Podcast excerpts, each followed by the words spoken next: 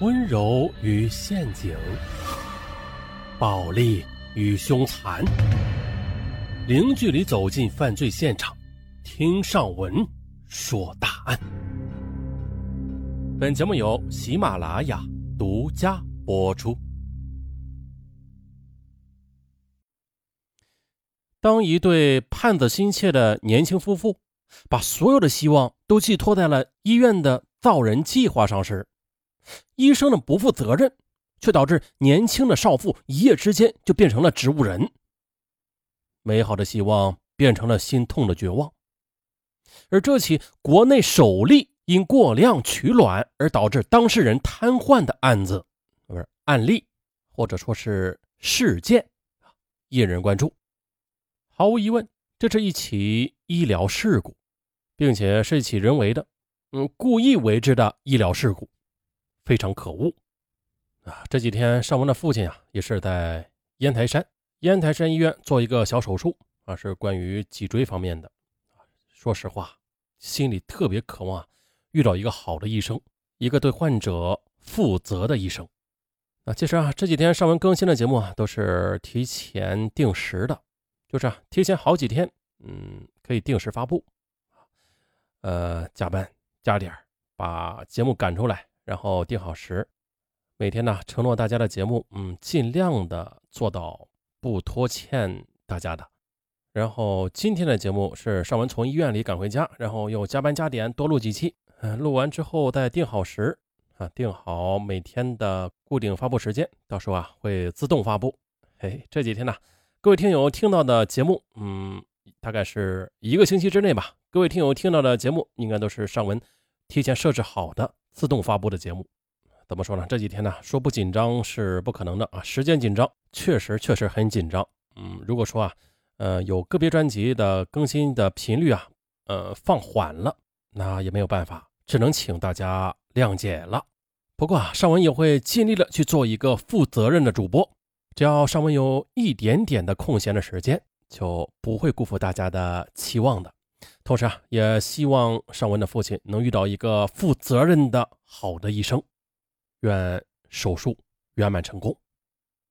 啊，咱们又回到医生这个话题了啊。那接下来啊，尚文就把这起严重的医疗事故详细的捋一捋。何信华和林小慧。都是浙江省瑞安市人，结婚多年未孕，这让他们觉得生活总是缺少了点什么，那就是没有孩子嘛啊！眼瞅着别人家一家老小的其乐融融，而自己家里却冷冷清清，他们呢不由得伤感起来。而当初和他们同龄的朋友，现在的小孩啊都可以打酱油了。这时候呢，医生建议他们去人工受精吧，啊，这让他们看到了希望啊！科技发达了，可以人工受精，同样可以有孩子。二零一零年五月四日的，何信华向单位里请了假，带着妻子林小慧一起去一家医院的生殖中心就诊。来到医院，丈夫何信华的检查结果先出来了，哟，一切正常。何信华轻轻的舒了一口气，可是啊，他又不安起来。他想，如果不是自己的问题，那应该就是妻子林小慧的问题了。他知道妻子此时的压力肯定是非常大的，他太了解她了。他是一个如此追求完美的人啊，怎么能够承受这样的打击啊？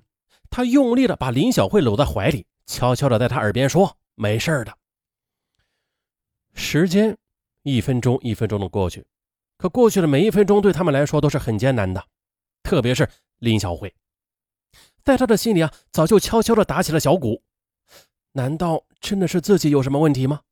可是呢，看着紧紧的把自己搂在怀里的丈夫。林小慧呢？她反而越想越觉得愧疚了。她想着心疼自己的丈夫和公婆，林小慧几次欲言又止。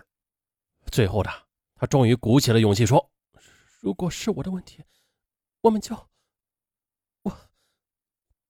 我不想耽误你。”她说话的时候根本就不敢看丈夫的眼睛，眼泪已经像是泄了闸的洪水一样奔流而出。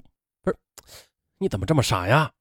现在的医院技术这么发达，肯定是没有问题的啊！放心吧，傻瓜。六十八号林小慧听到护士叫自己，忐忑不安的林小慧便拉着丈夫的手走进了主治医师林医生的办公室。林小慧是吧？你的情况有点复杂，需要进行进一步的检查。对于这一切司空见惯的林医生，他面无表情地说：“这让林小慧的担心是更加的加深了。他紧张的站起来，用颤抖的声音问林医生：‘林医生，我还有没有当妈妈的可能呀？’ 林医生仍然冰冷冷地抛出一句话：‘这我可说不准，等检查结果出来之后再说吧。’在旁边的丈夫何信华连忙安慰妻子说：‘当然可以啦，现在医术这么发达，一定可以的，是吧，医生？’医生配合似的笑了一下。之后，林小慧又经过再次检查，她未孕的原因也知道了，是因为啊体内输卵管堵塞。这输卵管堵塞，要自己培育胚胎，那就有点困难了。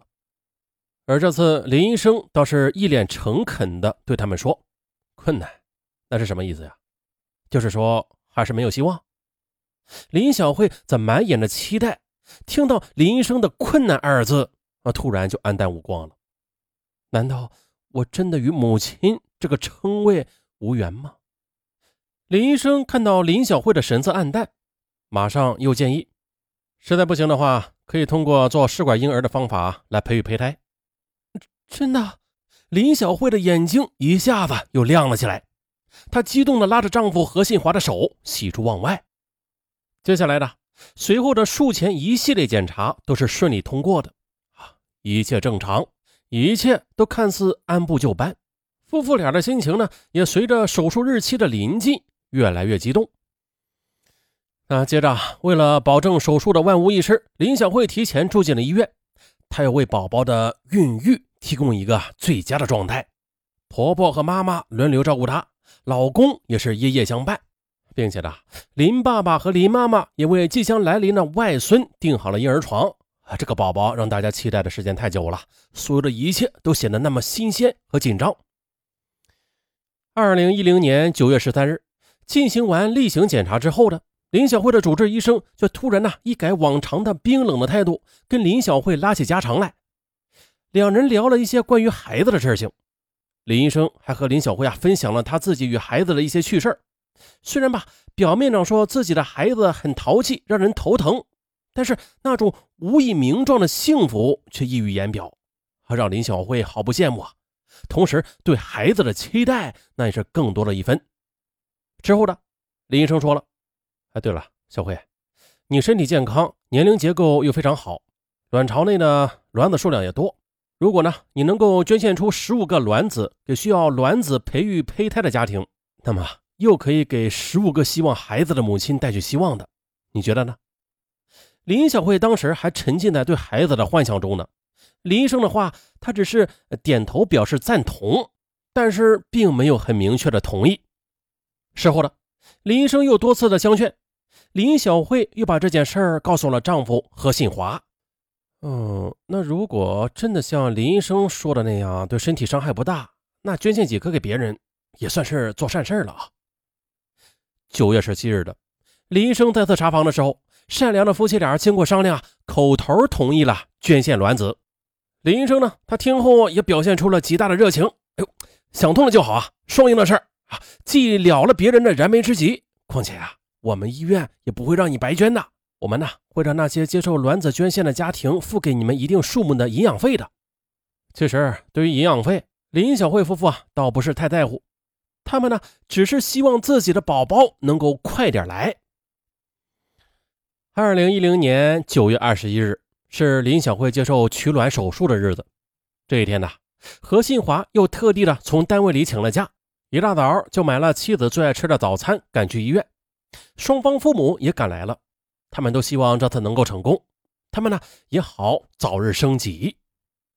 那天呢，林小慧的精神特别的好，因为手术前的一天晚上，她做了一个梦，她梦见了自己的宝宝跌跌撞撞的向她走来了，胖乎乎的小手还有小脚丫子也都是胖嘟嘟的，整个人都圆滚滚的像个小肉球。林小慧几乎是笑着从梦中醒来的。那对于即将到来的取卵手术，那更加是充满了期待。就这样，一切都安排妥当了，就等着进入手术室了。到了中午呢，林医生又来了。他突然神情严肃地对林小慧夫妇说：“这次取卵啊，我们共要取五十一个卵子。五五十一个？怎么这么多呀？”